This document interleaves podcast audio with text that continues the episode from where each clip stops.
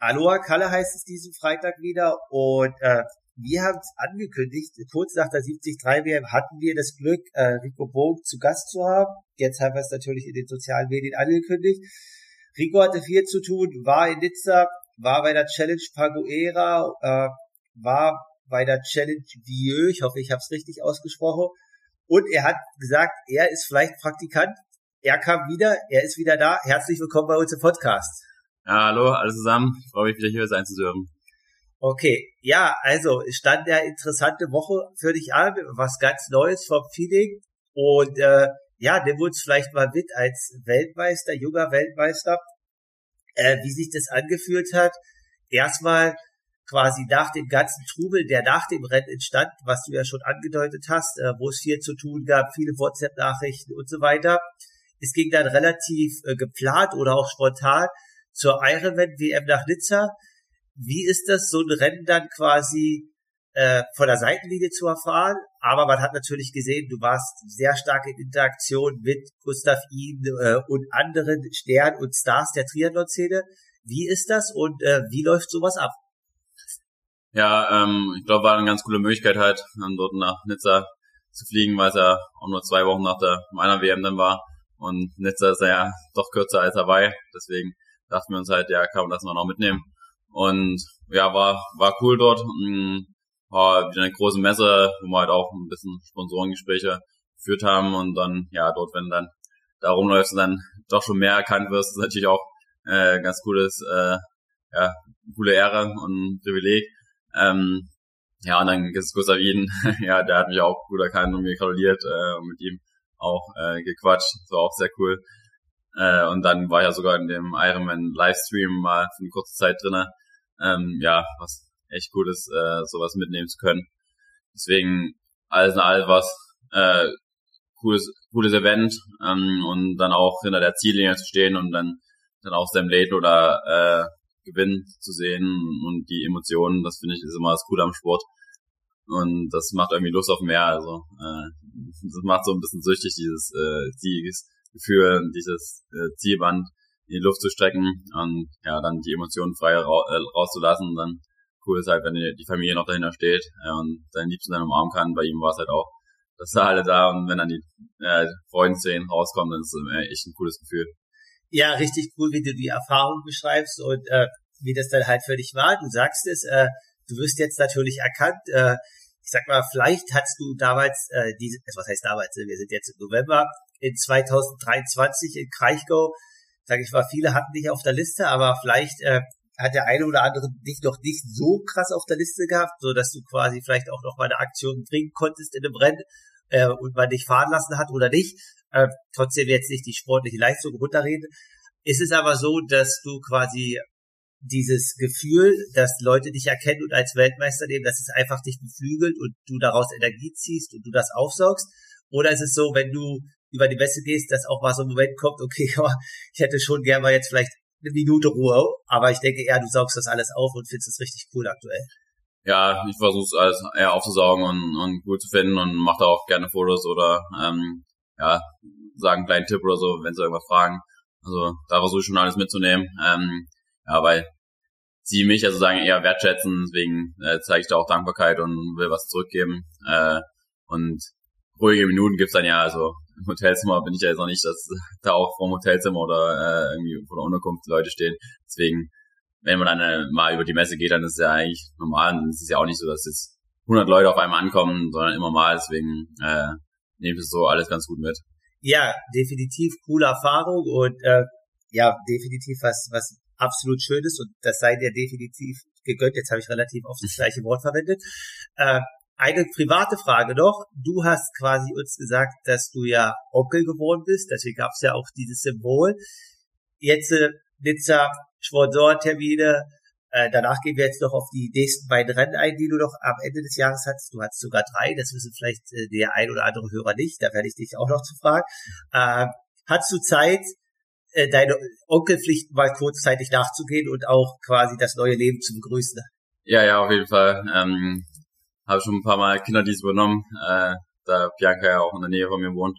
Äh, bin ich dann mal eingespannt, wenn irgendwie, wenn sie auch mal äh, abends Sport machen will und der Freund dann auch. Äh, und dann übernehme ich ganz gerne mal den Kinderdienst. Und ja, so ein, so ein kleines äh, Baby ist echt schon was sehr, sehr Süßes und nochmal ein ganz, ganz anderes äh, Einblick in die Welt. Also ähm, ja, sowas dann echt zu haben. Also auch als eigenes Kind äh, ist echt, echt schön und, und ja, also kann ich nur eigentlich empfehlen, ein Kind zu bekommen. okay, äh, ja, das Thema äh, nach deinem äh, großen Erfolg gab es natürlich sehr, sehr viele positive Stimmen. Viele haben aber auch gefragt, so, oh krass, so jung mit so einem Erfolg umzugehen, äh, das ist dann vielleicht nicht ganz so einfach. Du machst das sehr gut unserer Meinung nach oder so, wie wir das sehen. Und äh, ja, Thema Wohnständigkeit, das ist auf alle Fälle gegeben. Du bist wieder hier im Podcast. Äh, dann hat man dich, oh, ich glaube, beim Geißeltal äh, Halbmarathon, Geißeltalsee Halbmarathon gesehen. Und, hat sie mitgemacht, ja. Genau. Ja. Und äh, jetzt aber hat man dich vor kurzem äh, beim Glauchauer Herbstlauf gesehen. Da hast du was relativ Emotionales gepostet, dass du dort schon als Kind gestartet bist. Der Veranstalter hat dir, beziehungsweise ein Supporter, eine Bäckerei hat dir den Kuchen gebacken. Äh, nimm uns mal mit, wie das ist, quasi auf so eine Veranstaltung dann zu kommen, die regionalen Charakter hat, jetzt aber als quasi Weltmeister oder in Anführungsstrichen Star der Triathlon-Szene, wie es halt dies Jahr ist, trotzdem dieser kleinen regionalen Veranstaltung, wo du halt schon vor 20 Jahren oder 19 Jahren am Start warst, wieder beizuwohnen. Ja, ich finde halt diese regionalen Wettkämpfe immer wichtig und äh, will ja auch, dass die erhalten bleiben und deswegen finde ich es immer wieder cool, die ins Training einzubauen. Und ja, jetzt in Klaurau haben die mich angefragt. Ich wäre wahrscheinlich vielleicht auch so gekommen. Ähm, also klar, es war jetzt eine Saisonpause, deswegen weiß ich nicht, ob ich so komme, aber aber ja, ich habe den Wettkampf echt schon lange mitgemacht, als Blabini-Lauf da mitgelaufen, also wo es glaube ich ein Kilometer oder sowas gab es da so eine Strecke. Ähm, da ja meine Eltern auch immer schon so die Volksläufe mitmachen, haben sie mich halt damals mitgenommen ähm, und deswegen bin ich halt so schon so lange dabei und äh, finde es jetzt doof zu sagen, ja, nur weil ich jetzt äh, da Weltmeister bin, das jetzt nicht mehr mitzumachen. Äh, da will ich mir den Spaß auch nicht nehmen lassen und ähm, das immer noch gerne mitmachen. Und dort ist dann, ja, also dort ich ja schon auch sehr geehrt, ähm, durfte einen Startschuss geben, dann Siegerehrung von den kleinen Kindern dort sich übernehmen. Was auch mal cool ist, äh, wenn man die Kinder so ein bisschen dann hochblicken so ein und man denen auch so ein paar Wörter mitgeben kann. Ähm, und auch Autogrammstunden dann, wo viele Kinder ankamen, was immer toll ist, vor allem die, die Jugend dann zu unterstützen, äh, dass die dann auch da dranbleiben am Sport, ähm, damit dann auch in Deutschland noch äh, viele sportliche Erfolge da bleiben. Äh, deswegen nehme ich sowas echt immer gerne mit ähm, und wenn sie es einbauen lässt äh, und man selbst ja auch noch einen Wettkampf machen kann, dann ist es ja auch immer super Training, deswegen äh, will ich das auch noch in Zukunft so machen. Ja, richtig cool. Da habt ihr auf alle Fälle die Chance, äh, Gas zu geben und auch deine Rico mal zu schlagen, wenn ihr richtig fit seid. auch bei den regionalen Events und bist dann quasi nicht unbedingt an der Profi, die dir am Start steht. Und äh, ja, jetzt gehen wir wieder auf das Sportliche so ein bisschen. Also es war jetzt dann auch sportlich, aber äh, jetzt nochmal wieder auf die große Bühne. Du hattest Nizza, du hattest den ganzen Medienhype, dann ging's zur Challenge Faguera und äh, dann zu dem Rennen, äh, bei dem Challenge-Rennen in Frankreich. Ähm, wie war das für dich quasi, so den Switch Training, Organisation, Wettkampf hinzubekommen? Also du hast ja natürlich wahrscheinlich vorher als Athlet dich primär auf dein Training konzentrieren können und hattest dort deine Ruhe. Jetzt kam der Einfluss der ganzen Medien hinzu. Äh, du hast dort dein Team im Hintergrund, was dir natürlich auch den Raum schafft, um irgendwie trotzdem noch ordentlich zu trainieren. Aber äh, ja, wie war das für dich einfach, dann wieder ins Training einzusteigen und dann auch wirklich topfit äh, bei der Challenge Era am Start zu stehen? Ja, ähm, es war schon anders als sonst, ähm, weil halt mehr Medien und Sponsoren jetzt auch Gespräche waren. Äh, deswegen, ja, nach, nach der WM waren es erst eigentlich mal so zwei Wochen, wo ich eigentlich wenig, also sehr wenig trainiert hatte. Das war schon sehr so ein bisschen geplant, hatte ich auch, glaube gesagt, äh, nach dem Höhepunkt da ein bisschen rauszunehmen. Ähm, und dann wollten wir nochmal so zwei Wettkämpfe am Ende der Saison äh, machen, weil ja im August jetzt die Saison auch schon zu beenden wäre auch äh, recht früh gewesen und ja, genau, weil es in Europa dann noch die beiden Challenge-Rennen waren. äh, wollten auch so also ein bisschen Test sehen, äh, wie ich so zwei Mitteldistanzen hintereinander vertrage. Ähm, ja, und Training lief eigentlich so die dritte Woche, sag ich mal, nach der WM lief dann erstmal ein bisschen schwer wieder reinzukommen. Dann wurde es eigentlich wieder besser und habe ich auch wieder fitter gefühlt. Ähm, und wegen bin ich eigentlich auch eher recht zuversichtlich dann in Pegera da an den Start gegangen, äh, was ja auch hier ein stark besetztes Feld war. Also eigentlich beide äh, Rennen waren sehr, sehr stark besetzt. Ich glaube, äh, in Frankreich war sogar das stärkste besetzte Silberrennen mit dem äh, Stranger Field Score von 85, 6 oder 7. Ähm, ja, also waren beides top besetzte Rennen, deswegen hatte ich nochmal Lust, da auch gut an den Start zu gehen. Ähm, ja, in Pegera ist er mir halt leider so ein bisschen unglücklich vom Rad abgestiegen nicht mehr hin dann Oberschenkel so etwas gezerrt hat und dann nicht mehr da riskieren wollte im Rennen. Ähm, weil ich da dann belaufen doch gemerkt hatte und dann mit dem Gedanken, dass eine Woche später auch nochmal ein Rennen ist, äh, wollte ich da jetzt nicht noch was kaputt machen. Deswegen bin ich dann nach 10 Kilometern ausgestiegen äh, und ja, dann Fubuko äh, war dann ja mit dem äh, Gepäckproblem bei mir, dass, dass das ganze Gepäck nicht ankam. Äh, weiß. Genau, lass uns da gleich mal äh, noch kurz drauf eingehen, auf das Rennen in Frankreich. Da warst du ja dann am Ende Dritter, was ja auch wieder erfolgreich war. Aber vielleicht, dass wir noch ein bisschen mehr in Fagoera reingehen, weil da habe ich ein paar Insights von einem anderen Profiathleten. Und äh, sowas interessiert die Hörer natürlich. Also wir hatten, äh, wenn ihr über treue Hörer seid und einschaltet, wir hatten ja Willi Hirsch noch da, der sich jetzt gerade aktuell auf Bahrain vorbereitet. Und der hat mir quasi im Nachtalk äh, erzählt, naja, ihr wart dort vorne in der Schwimmgruppe und äh, wer weiß, dass äh, Alistair Brownlee definitiv ein starker Athlet ist. Und natürlich sonst wäre er nicht zweimal Olympiasieger gewesen, aber wenn ihm irgendwas, sage ich mal, mal an irgendeinem Punkt nicht mehr passt, dann gibt's auch diese Szene quasi, wo ich weiß gar nicht, wer das war, aber Harry Wiltshire, Dirty Harry, damals äh, bei dem äh, Europacup in Pontevedra ein Athleten ja quasi 1500 Meter lang verprügelt hat im Wasser.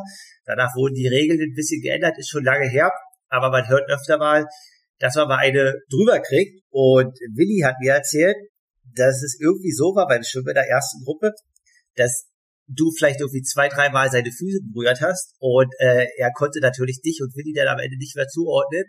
Und Willi hat gesagt, er hat halt mal richtig eine drüber bekommen. Aber nimm uns vielleicht damit, er hat auch mit dir im Nachgespräch darüber gesprochen, wie die Situation war und äh, wie du die wahrgenommen hast oder ja, also du, also so schlimm war es nicht, ihr wart alle am Ende vorne, aber trotzdem einfach, was da im Wasser vorne abging. Ja, ähm, also äh, es war zwei Runden so, also mit einmal Landgang. Äh, die erste Runde äh, war Willi, äh, kam ganz gut in, in äh, einen ganz guten Starterwicht und bin ich eigentlich dann hinter ihn in die Füße gegangen, weil ich neben ihm stand auch und Alistair war ein bisschen mehr rechts. Äh, und ja, wir wollten halt sagen, beide dann ähm, an Willys Füße. Ähm, also an Alistairs Füßen war ich auf jeden Fall nie, weil ich bin eher immer neben Alistair geschwommen, an zweiter Position hinter Willy. Ähm, ich weiß gar nicht, ob wir da uns auch ein paar berührt hatten, aber eigentlich jetzt nicht absichtlich zu sagen. Äh, ich glaube auch nicht, dass er da irgendwie absichtlich irgendwas. Also ich hatte mal auch, glaube ich, meinen Arm abbekommen. Aber es war halt recht wellig, deswegen äh, war es eigentlich nicht absichtlich. Und wir haben uns eigentlich auch nicht so dolle gekammelt, dass das jetzt schlimm fand, fand, äh, fand ich es. Und ja, dann die zweite Runde bin ich dann halt vorgegangen und dann war halt eher wahrscheinlich so Billy und Alistair wollten an meine Füße.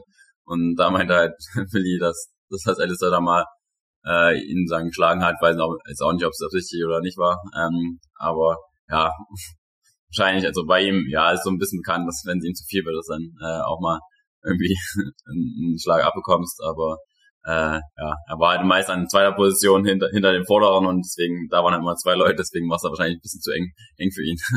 Ja, auf alle Fälle und äh, schnelle Füße oder vordere Füße im Wasser zu haben, äh, ist immer interessant und auf alle Fälle wichtig. Ist es jetzt so für dich auch in den Rennen, dass du merkst an der Startlinie, du sagst es, im Wasser geht es natürlich um die schnellen Füße. Wir alle wissen äh, im Profibereich und auch die Amateure, dass Willi sehr schnell schwimmt dass die Füße zu halten ganz wichtig ist oder gut ist.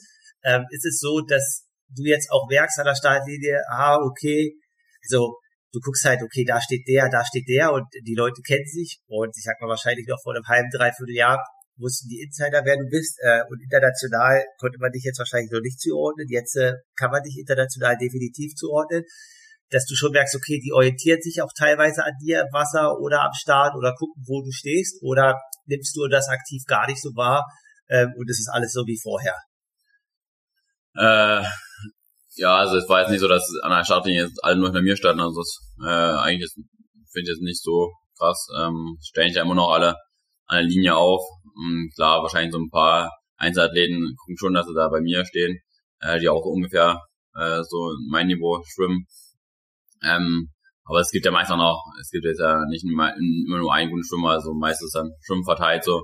Äh, ja, und auch mit dem mit dem Fahren lassen und sowas. Also vorher war ich eigentlich auch nie so richtig gefahren, also äh, okay. weil die, weil die, weil die, die Leute im Triathlon kannten mich eigentlich schon eher, eher die Medien kannten mich noch nicht so richtig, aber äh, ja, in Kreichau kannten mich auch Jan Stratmann und sowas und äh, sind wir auch zusammen da gefahren. Also dass ich jetzt extra weggefahren äh, lassen. Also ich war ja auch noch nie alleine vorne weg und wo ich gedacht haben, ja, den holen wir schon wieder ein. So war es ja auch nicht. Und auch in Lachti war mir vorne eine Sechs-Mann-Gruppe, wo, wo ich ja auch keiner fahren lassen hat. Äh, also.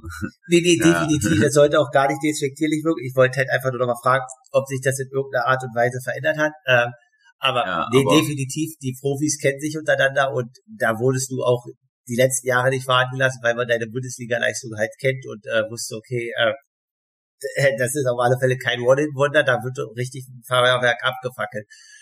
Äh, dann jetzt nochmal zur Challenge Faguera auch. Dort gab es dann im Nachhinein viel Kritik wegen Windschattenfahren. Äh, ich habe das neulich schon angedeutet, das ist auf gar nicht, auf gar nicht auf die, äh, also auf dich oder auf Willi oder auf wen auch immer bezogen, aber es ging ja darum, wenn der Athlet irgendwie in eine Lücke fährt und du halt dann dadurch in diese Box kommst, war das für dich auch irgendwie als so eine stressige Situation, dass manche Athleten da vielleicht nicht ganz so cool drauf geachtet haben? Oder hattest du da eigentlich ein entspanntes Rennen, dass dich das gar nicht so tangiert hat? Ja, muss sagen, äh, da ich eigentlich eher vorne gefahren bin, ähm, ich hatte eigentlich mit Alistair und Matthias, Matthias uns vorne ganz, ganz okay abgewechselt.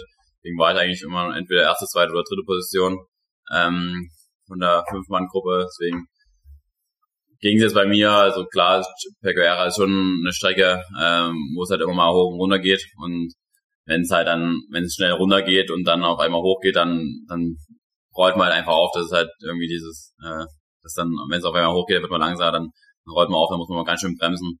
Ähm, deswegen die eine Situation da, äh, wo die erste Runde durch ist und wir dann so nah zusammen waren, äh, das war schon da, wo es halt sehr, sehr schnell runterging und dann man kam Berg, wo, wo man halt, man zu nah dran war. Ähm, deswegen gibt's da schon so ein paar Situationen, äh, wo man dann wahrscheinlich noch stärker bremsen muss.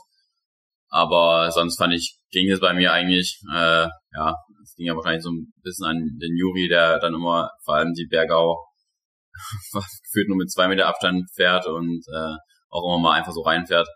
Ähm, ja, aber bei mir, weil ich mich eher vorne aufgehalten hat, fand ich, ging's eigentlich. Ja, nee, das war definitiv. Also ich war auch nicht dabei, ich kann das gar nicht sagen und ich weiß halt bloß, also natürlich kennt man die Renndynamik und so, aber es ging halt einfach nur daraus, dass, dass Willi halt sagt, okay, er muss halt manchmal aufpassen, weil äh, ja, da einfach jemand reingeschnitten ist und so, aber ja, du hast den Namen jetzt genannt, wir haben ihn letztes Mal relativ gut umschrieben. äh, ist ja auch vollkommen okay, äh, viele haben auch einfach die Ergebnisse gesehen und wissen daher, was war. Aber gut, jetzt wollen wir aufs Podium gucken. Danach hast du dich dann entschieden auszusteigen, quasi bei deinem Oberschenkel nach dem Radsturz. Du bist auf dem Weg in die Wechselzone gestürzt. Jeder, wer das äh, sehen möchte, du hast dazu auch ein Video gepostet auf Instagram auf deinen Kanälen. Gingst nach Frankreich. Äh, Hattest du in der Woche vor dem Rennen in Frankreich, sage ich mal, immer noch so ein bisschen Ungewissheit, ob dein Oberschenkel hält? Oder war dir eigentlich dann schon zwei, drei Tage nach dem Rennen klar, okay, das war kein großes Ding, äh, du wirst in Frankreich wieder topfit am Start sein? Ja, ähm, also am Wochenende, Samstag war das Rennen, sondern halt, halt schon noch so ein bisschen Angst, ob es jetzt schlimmer wird oder nicht, aber da es an dem nächsten Tag ist nicht schlimmer wurde, war es zumindest so ein Zeichen, ja, äh, es wird jetzt nicht ganz, äh, ganz groß schlimm sein. Deswegen ging es eigentlich auch. Ähm, klar, ich, ich, ist jetzt nicht dass es jetzt ganz weg war, das habe ich schon noch ein bisschen gemerkt, aber das weiß ich, wie schlimm, deswegen halt dann schon gedacht, ja, Frankreich kann aber gut werden. Genau, kann auch mal gut werden, es wurde gut, aber es war stressig. Ja. So wie du schon gesagt hast. Also, die Woche, nimm uns mit, Samstag das Rennen in Paguera, okay, Sonntag bist du aufgestanden. Äh, ging es dann erstmal nach Hause oder ging es direkt rüber nach Frankreich? Nee, wir sind äh, Montag äh, dann nach, erstmal nach Leipzig geflogen ähm, und dann erst am Mittwoch nach Frankreich. Also ja, ich hatte ein Rad eingepackt gelassen, den Dienstag dann nur auf dem Rennrad gefahren. Ähm, und deswegen ging es ja so sagen, weil man alles schon mal gepackt hatte. Deswegen war es dann dazwischen jetzt eigentlich nicht so stressig, aber dann mit dem Mittwoch der Anreise ging der stressige Teil, los. Ähm, ja, genau. Ich bin von Leipzig über Frankfurt geflogen, äh, hatte eigentlich extra den Flug genommen, wo ich viel Aufenthalt habe in Frankfurt. Es ging ein Flug von Leipzig nach Frankfurt, wo man nur eine Stunde Aufenthalt hat. Da dachte ich mir, ja, es könnte knapp werden mit Rad und Gepäck, dass alles mitkommt. Ähm, deswegen habe ich lieber vier Stunden genommen, da ich halt vier Stunden in Frankfurt rum und ja, eine halbe Stunde vor Abflug. Also ich wollte eigentlich gerade zum, zum Gate gehen, sagen sie, dein Flug wurde gestrichen. Ich dachte mir, hey, wie kann das denn jetzt sein? Eine Stunde davor könnte ich nicht einfach einen Flug streichen. Ähm, ja, ich dachte, scheiße, was machst du jetzt? Ähm, äh, hat da dann am Schalter nachgefragt, äh, ja, ob die mich jetzt automatisch umbuchen oder ob ich jetzt was sage und ja, haben dann halt über Paris gab es dann noch einen Flug, Paris und danach erst nach Bordeaux, ähm, ja, wurde ich halt da drüber umgebucht. Äh, genau, dann ging es nach Paris weiter ähm, und dort dann auch nochmal zwei Stunden Aufenthalt äh, und da war auch nochmal der Flug verspätet, also wie auch nochmal zweieinhalb Stunden. Äh, und ich hatte den Apple AirTag jetzt dran, deswegen hatte ich dann eigentlich gesehen, dass mein Rad nach Paris mitkam. Dachte mir so, ja, okay, haben sie ja auch das mein Gepäck mit umgebucht. Passt ja alles. Äh, aber dann von Paris, der letzten Flug nach Bordeaux, hat es halt nicht mehr mitbekommen. Ähm, ja, deswegen stand dann mein Rad erstmal in Paris. Äh, und ich kam dann gegen 23 Uhr in Bordeaux an. Eigentlich soll ich 18 Uhr ankommen und von Bordeaux sind ja nochmal eineinhalb Stunden ähm, mit dem Auto äh, dann nach Fürbuko, also zum Wettkampfort. Äh, ja, also aus eigentlich äh, sechs oder sieben Stunden Reise, wo dann am Ende äh, ja, sind zehn los, ja, äh, 13, 14 Stunden Reise, also das war, das war der Anreise schon echt hart. Ähm, und ja, mein Gepäck war halt beides nicht da, also ich hatte nur mein Handgepäck. Also Koffer und mein Rad, Koffer kam nicht an. Äh, genau, nur durch den Apple AirTag konnte ich halt immer mal verfolgen, wo es jetzt ist. Ähm, ja, mein Koffer wurde dann wieder nach Frankfurt zurückgeschickt und dann stand halt mein Koffer und mein Radkoffer beides dort. Und dachte ich mir, ja gut, ich bin Mittwoch angereist, Samstag ist erst Rennen, Donnerstag, Freitag hatte noch Zeit und wenn das Rad dann äh, ankommt, dann muss er nicht mehr lange drauf trainieren, dann passt es ja schon. Ähm, und dann haben wir halt der äh, Lufthansa auch angerufen, da im Schalter lange in der Warteschleife gehangen und da versucht Druck zu machen, dass es auch wirklich einem mitkommt, äh, dass es ein wichtiger Wettkampf ist und dass sie äh, dass es zum Flug zuordnen sollen. Äh, und Freitag ging eigentlich auch ein Direktflug nochmal von äh, Frankfurt nach Bordeaux. Und da haben sie eigentlich gesagt, ja, mach mal, äh, also Zwischenzeitlich soll es eigentlich schon mal wieder nach Hause geschickt werden. Aber, und, und dann haben wir gesagt, ja, es soll erstmal nach Frankreich geschickt werden. Äh, und dann haben wir gesagt, ja, okay, wir haben es umgebucht. Und ja, deswegen war ich eigentlich dann doch optimistisch, dass es noch klappen könnte. Ähm, ja, und irgendwann dann Freitag, äh, 16 Uhr sollte der Flug gehen. Und dann habe ich halt auf dem Apple AirTag gesehen, dass äh, 16.30 mein Rad immer noch in Frankfurt steht. Und dann ging es halt so los, ja, was macht man jetzt? jetzt noch ein Rad auftreiben, äh, ist ja immer schwer. Äh, so ein Zeitverrat kriegt man nicht einfach so, auch nicht in einen Radjob. Also, erstens ist Frankreich jetzt nicht so eine äh, Radfahrgegend wie Mallorca oder sowas, wo es dann noch viele Rad Radläden gibt. Ähm, ja, auf Mallorca gibt's dann zumindest ja Rennräder hättest du wahrscheinlich auf jeden Fall bekommen. Äh, aber dort in der Umgebung waren eigentlich fast alles nur solche, ja, kriegst du Stadträder ausgeliehen oder E-Bikes und so. Ähm, aber jetzt äh, Zeiträder auf jeden Fall nicht. Äh, das Gute war, dass wir dann halt noch einen Bikefitter ähm, von Q gefunden hatten, der in Frankreich wohnt ähm, und ja, halt eineinhalb Stunden davon mit dem, äh, weg vom Wettkampfort und deswegen mit dem Auto herfahren konnte und dann noch ein Rad bringen konnte. Ja, er ist 1,84, glaube ich, und ich bin 1,91, deswegen hat es ungefähr gepasst, aber ja, das Rahmen war schon kleiner. Ähm, und dann am Abend äh, nach der Pressekonferenz und Briefing war halt auch bei sehr spät, haben wir dann halt noch versucht, ähm, ja, das Rad noch irgendwie einzustellen. Also der Mechaniker war auch von Q mit, deswegen auch da großen Dank, dass er dann noch versucht hat, so gut wie es geht, das Rad umzustellen. Äh, genau, dann habe ich es mal kurz vier Meter lang versucht, ähm, äh, ob es jetzt einigermaßen passt. Äh, ja, und fand jetzt erstmal so, okay, beim Rennen habe ich dann gemerkt, dass es dann doch zu niedrig war. Da hatte ich recht, äh, war ich schon nach 15, 20 Kilometern äh, Rückenschmerzen bekommen, was eigentlich jetzt so nicht so schnell bekommen und dann auch im Hüftbeuger äh, war wahrscheinlich zu sehr gequetscht, weil es dann doch ein äh, zu kleiner Rahmen war. Ja, ah, aber, ah, krass. Und aber, äh, was noch, also unabhängig vom Fahrrad, du hast gesagt, dein ganzes anderes Gepäck war auch noch weg. Ja. Äh, Thema Laufschuhe und äh, Laufsache. Hattest du das im Handgepäck oder äh, einfach Badehose oder Schwimmbrille? Äh, du trainierst ja auch, oder war trainiert ja auch noch ein paar Tage vor dem Rennen ein bisschen. Wie hast du das gehandelt? Ja, also zumindest Einteiler ähm, hatte ich, deswegen hatte ich die Tage davor im Einteiler trainiert, ähm, weil ich ja keine anderen Sachen hatte. Äh, also nur Einteiler und die Sachen, die ich anhatte, äh, immer im Wechsel angezogen. Ähm, und mein äh, Koffer, also wir hatten organisiert, also über den Rennveranstalter hat er nochmal Laufschuhe und Radschuhe organisiert, ähm, dass wir die gekauft hatten. Aber mein Radcover kam dann tatsächlich noch 20 Uhr am Freitagabend an ähm, und mein Manager ist dann halt noch 21 Uhr dann nach Bordeaux gefahren und hat dann 23 Uhr sozusagen den äh, Koffer abgeholt, ähm, äh, weil ja, also ist dann doch ja auch wieder eineinhalb, 1,45 bis dahin äh, zum Flughafen und hat dann sagen danach das abgeholt. Und ich habe dann äh, früh um 7, 7.30 oder so kam er dann zu mir ähm, und und da mal sagen, dann die letzten Vorbereitungen, dann konnte ich noch mit meinem Koffer machen, was halt ganz gut war, weil dann noch der Neo und halt meine Laufschuhe und äh, Radschuhe, noch die meine richtigen halt drinne waren. Deswegen war sozusagen alles so da, außer jetzt auch Ernährung, das war ähm, auch im Radkoffer drin, also mein eigenen äh, Ernährungszeug hatte ich auch nicht mit.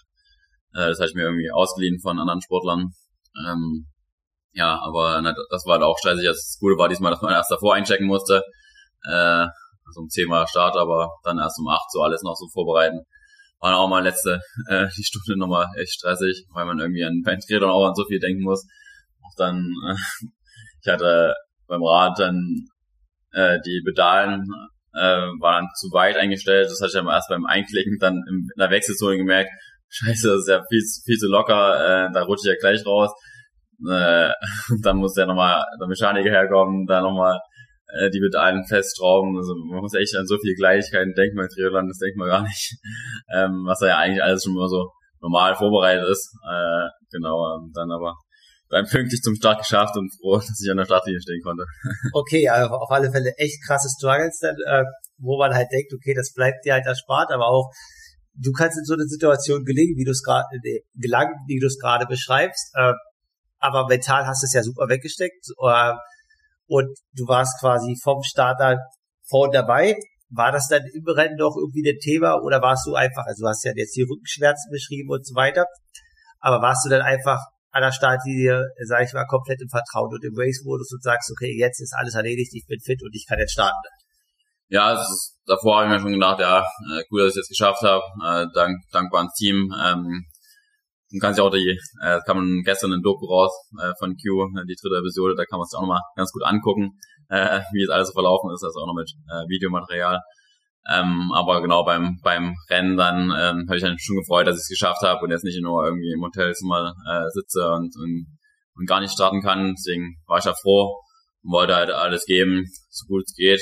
Ähm, ja, Schwimmen ging ja auch noch ganz gut, da Dorian Konings mitgemacht hat, äh, also der Weltmeister ja auf der Kurzdistanz, war es auch ein sehr schnelles Schwimmen. Er hat da schon äh, recht gut auf die Tube gedrückt, ähm, aber konnte trotzdem da mit vorne aus, äh, äh, bei der Spitze halt rauskommen und genau dann beim Rad ähm, hat's, es war, ja, der Freitag davor war sehr, sehr schlechtes Wetter, da hat es geregnet und sehr, sehr stürmig.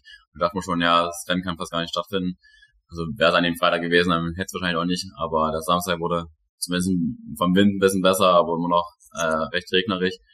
Ähm, ja, und auf dem Rad ähm, hat halt der Matthias Marchier und Ali, äh, Brownie wieder sehr stark draufgedrückt am Anfang. Ähm, und da ich halt nicht mein Rad so richtig hatte, habe ich gefühlt nicht so richtig äh, gut, nicht, also nicht meine Vollleistung da äh, abrufen können.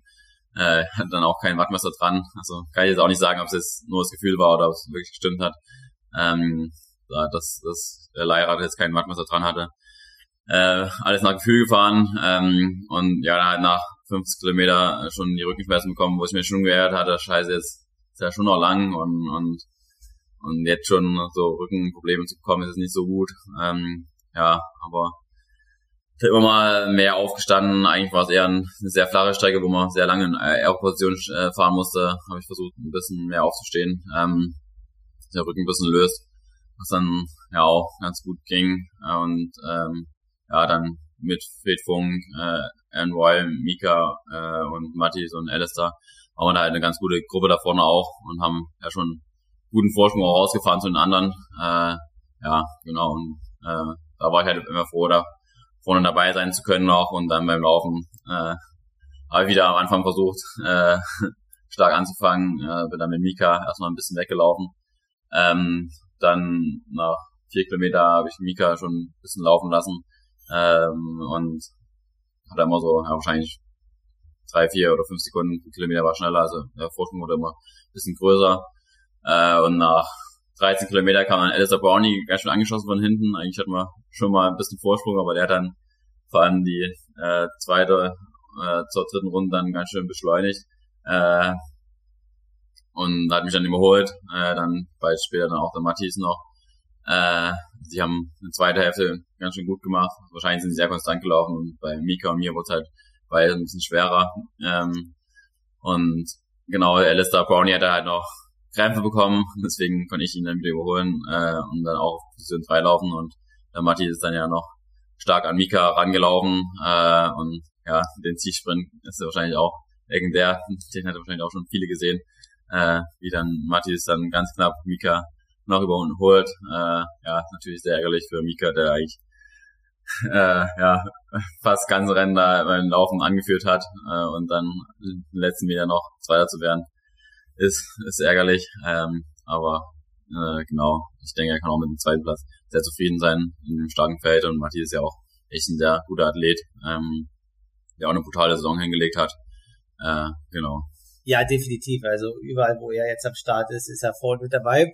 Äh, du hast vorhin angesprochen, Kurzdistanz-Weltmeister Dorian Kuni und äh, also wir alle kennen seine, also ich glaube jetzt jeder unserer Hörer seine Zeiten kennt, äh, weiß ich nicht, aber auf alle Fälle wissen die, die Profi-Athleten, dass er auf alle Fälle richtig krass läuft äh, und auch richtig krass schwimmt. Äh, nur weil er so, um alle Hörer abzuholen, ich glaube, der hat eine Bestzeit auf 3000 Meter von 7, äh, 45 oder 750, also was halt ein richtiges Brett ist. Äh, auch für jeden Profi. Äh, nimm uns kurz mit. Also er ist beim Schwimmen vorne, äh, fliegt dann einfach aus der Radgruppe oder äh, genau, was, was passiert mit ihm? Äh, ja, weil das ja. ist natürlich auch interessant, wenn so ein Athlet halt dabei ist. Mitteldistanz muss man auch können, ist nicht gleich Kurzdistanz. Genau, was passiert mit ihm in dem Rennen?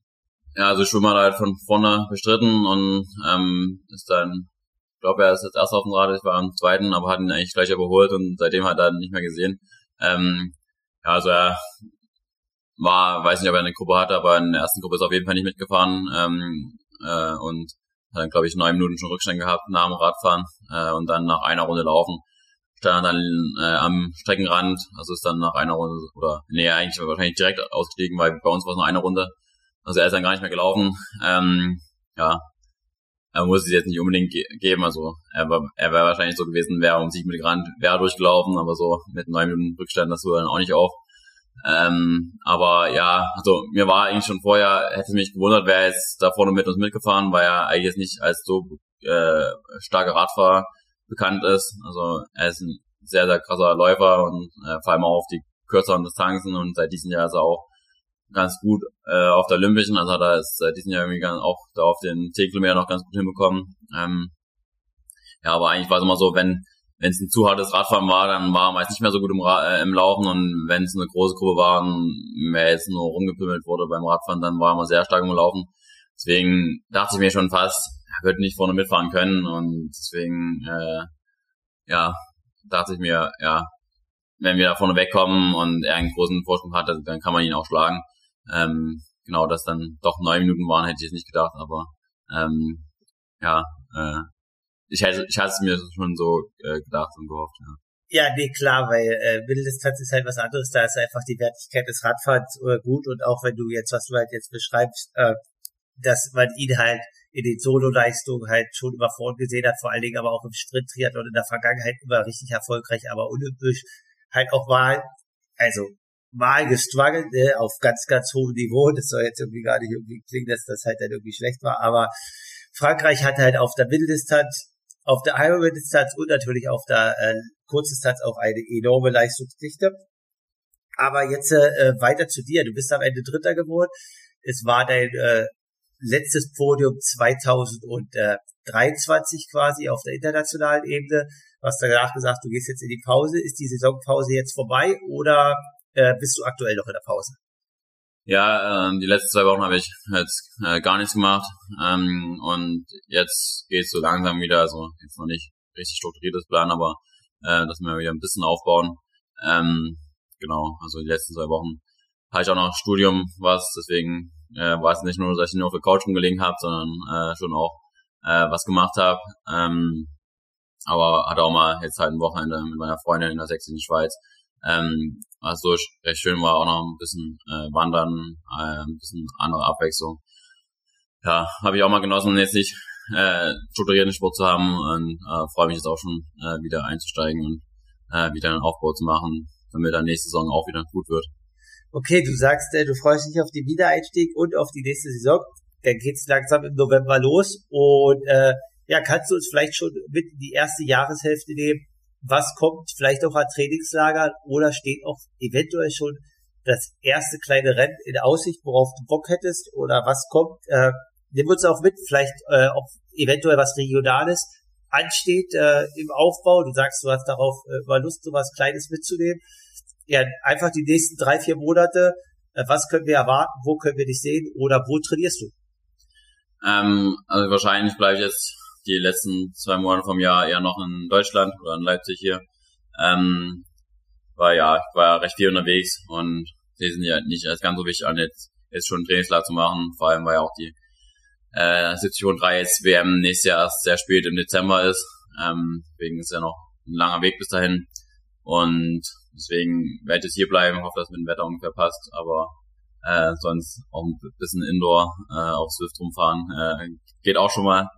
Ähm, und genau, regional jetzt am Wochenende wahrscheinlich einen Spendenlauf mitmachen, ähm, ist am Auensee in Leipzig und dann bestimmt auch äh, wieder beim Silvesterlauf dabei sein. Äh, also die beiden Läufe weiß jetzt schon, andere weiß jetzt gar nicht, äh, meist plant es immer erst so ein, eine Woche oder eineinhalb Wochen äh, eher, ähm, welche Wettkämpfe dann wirklich anstehen, aber die beiden äh, auf jeden Fall. Und äh, genau, sonst wir mal schauen. Äh, die richtige Triathlon-Wettkampfplanung habe ich jetzt auch noch nicht für nächstes Jahr gemacht, weil die PTO-Rennen ja so, noch nicht so richtig draußen sind. Also zwei sind jetzt schon bekannt gegeben mit Singapur und Ibiza, aber jetzt noch nicht alle. Äh, die wollte ich eigentlich mal ab, abwarten, um dann das drumherum äh, alles zu planen. Ähm, genau, was, was ich sagen kann, was wahrscheinlich äh, ziemlich wahrscheinlich ist, dass ich in Challenge Samorin dann die Weltmeisterschaft da starten werde. Ähm, habe ich mich an jetzt Frankreich qualifiziert und äh, auch dann gerne nach Gleichgau nochmal zurückkommen würde. Ähm, da als Vorjahressieger da auch nochmal am Start gehen. Okay, das klingt auf alle Fälle schon mal gut. Also man kann dich auf europäischem Boden antreffen und auch äh, in Deutschland, wie du sagst. Äh, Ironman hat dieses neue äh, Ranking-System für Profis äh, eingeführt, äh, quasi die eigene Serie. Äh, du hast die PTO angesprochen ist es so, dass du darauf jetzt auch so ein bisschen den Augenmerk legst oder sagst du, ach nein, ich gucke einfach, welche Rennen äh, für mich quasi Hochkaräter sind, wie die Weltmeisterschaft in Samorin, wie für dich persönlich als Vorjahresjäger, äh, quasi der Ironman 73 in Kraichgau. Oder sagst du, Akku, dieses Ironman-Ranking wäre für mich auch nochmal interessant oder ist das erstmal in Anführungsstrichen im Hintergrund und wenn du dabei vorne landest, landest du weit vorne und wenn nicht, äh, ist der Fokus eher auf die größeren Rennen und das ist halt nicht so wichtig. Ähm, ja, also mit den Serien, äh, also die Ironman-Serie, denke ich eher, ist ein bisschen mehr für die Langdistanzathleten, äh, da man ja bei der Langdistanz da die doppelte Punktzahl von der Mitteldistanz bekommt und man drei Langdistanzen einbringen kann von fünf Rennen. Also ich denke, wenn man keinen Langdistanz macht, dann hat man es da schwer in der Serie. Ähm, deswegen werde ich darauf jetzt nicht wirklich schielen. Äh, die PTO-Serie, ähm, da die PTO-Rennen schon immer hochkarätig besetzt sind und äh, ich da auch ganz gerne starten will, ähm, muss mal sehen, ob ich jetzt überall in jedes Rennen reinkomme, weil die ersten 20 sollen ja, glaube ich, Vertrag bekommen. Und dann weiß ich nicht, ob jetzt hier dann noch 10 Leute auffüllen oder ob jetzt wirklich immer nur 20 Leute starten dürfen. Ich bin ja derzeit 27, 27. im, im PTO-Ranking, also bin ich sozusagen als Festvertrag jetzt noch nicht da drinne. Äh, hoffen wir, dass ich eine Wildcard bekomme. Ähm, aber genau deswegen weiß ich noch nicht, ob ich jetzt jedes Rennen mitmachen darf oder äh, nicht. Und ich weiß jetzt auch nicht, ob jetzt jedes Rennen da eingezählt wird bei der PTO-Serie oder äh, nicht. Aber ja, das würde ich halt mehr Augenmerk legen, weil ich die Rennen auch äh, schon gerne mitmachen will. Und ähm, wenn es dann genug Punkte für die Serie ist, dann, dann würde ich die auch cool finden, ja. Okay, äh, du sagst Thema Langdistanz und man hört das eigentlich schon raus. Der Fokus ist natürlich, was du auch in der letzten Podcast hier schon gesagt hast, definitiv der 73, äh, der PTO auf den in Anführungsstrichen kürzeren Distanz im Bereich Mitteldistanz. Äh, dass du jetzt sagst, okay, äh, Thema Langdistanz tritt erstmal im Hintergrund, das wissen wir auf alle Fälle, hast du schon gesagt, aber äh, ich habe neulich erst wieder einen Post gesehen, da ging es um die schon Hawaii-Qualifizierte Du müsstest natürlich noch validieren, das heißt, du bräuchtest vorher noch wieder den Ironman für nächstes Jahr. Ähm, du warst in Nizza, du hast die Emotionen besprochen. Es gibt wahrscheinlich von dir persönlich und von deinem Team auch im Hintergrund Trainer, Sport und so und so weiter den klaren Fokus auf der Mitteldistanz. Aber war es in Nizza so, dass es vielleicht so ganz bisschen doch gekribbelt hat und äh, du noch mal überlegt hast? Oder war das einfach auch in Nizza glasklar, dass das 2024 gar keine Option ist. Nee, äh, ja, es kribbelt schon, äh, dann Sieger zu sehen und äh, der Langdistanz-Weltmeister äh, Titel würde ich mir natürlich auch noch gerne dann irgendwann holen. Ähm, aber es war schon so ein bisschen die Überlegung, aber äh, eigentlich so richtig ausgeschlossen ist jetzt dadurch, dass man validieren muss und dann zwei Langdistanzen will ich das nächstes Jahr noch nicht machen, weil der Rennkalender, denke ich, schon recht voll wird mit den PTO-Rennen in der Weltmeisterschaft. Ähm, Wäre es jetzt nur Hawaii gewesen, sag ich mal, ähm, dann hätten wir es vielleicht mal so als Test mitnehmen können. Äh, aber jetzt zwei, denke ich, passen jetzt nicht wirklich in, äh, in den Wettkampfplan. Aber was halt in Nizza gesehen habe, dass mich das auch schon reizt und dass ich dann da irgendwann auch mal hinkommen will und da mich dann auch dort irgendwann mal sehe. Äh, genau, ja, genau ja will ich das noch nicht festlegen. Äh, ja. Nee, darauf wollen wir dich ja gar nicht festnageln und äh, das soll auch nicht sein. Genau, dann äh, danke ich dir auf alle Fälle erstmal für das ausführliche Gespräch und dass du äh, hier zu Gast wieder warst und alle Hörer äh, abgeholt hast, wie das Ende der Saison läuft. Dann einen guten Aufbau und äh, ja, dann definitiv ein sehr erfolgreiches erstes Rennen nächstes Jahr. Ja, vielen Dank, hat mir Spaß gemacht. Okay, in dem Sinne, Aloha und alles Gute, Rico. Ja, ciao, Aloha.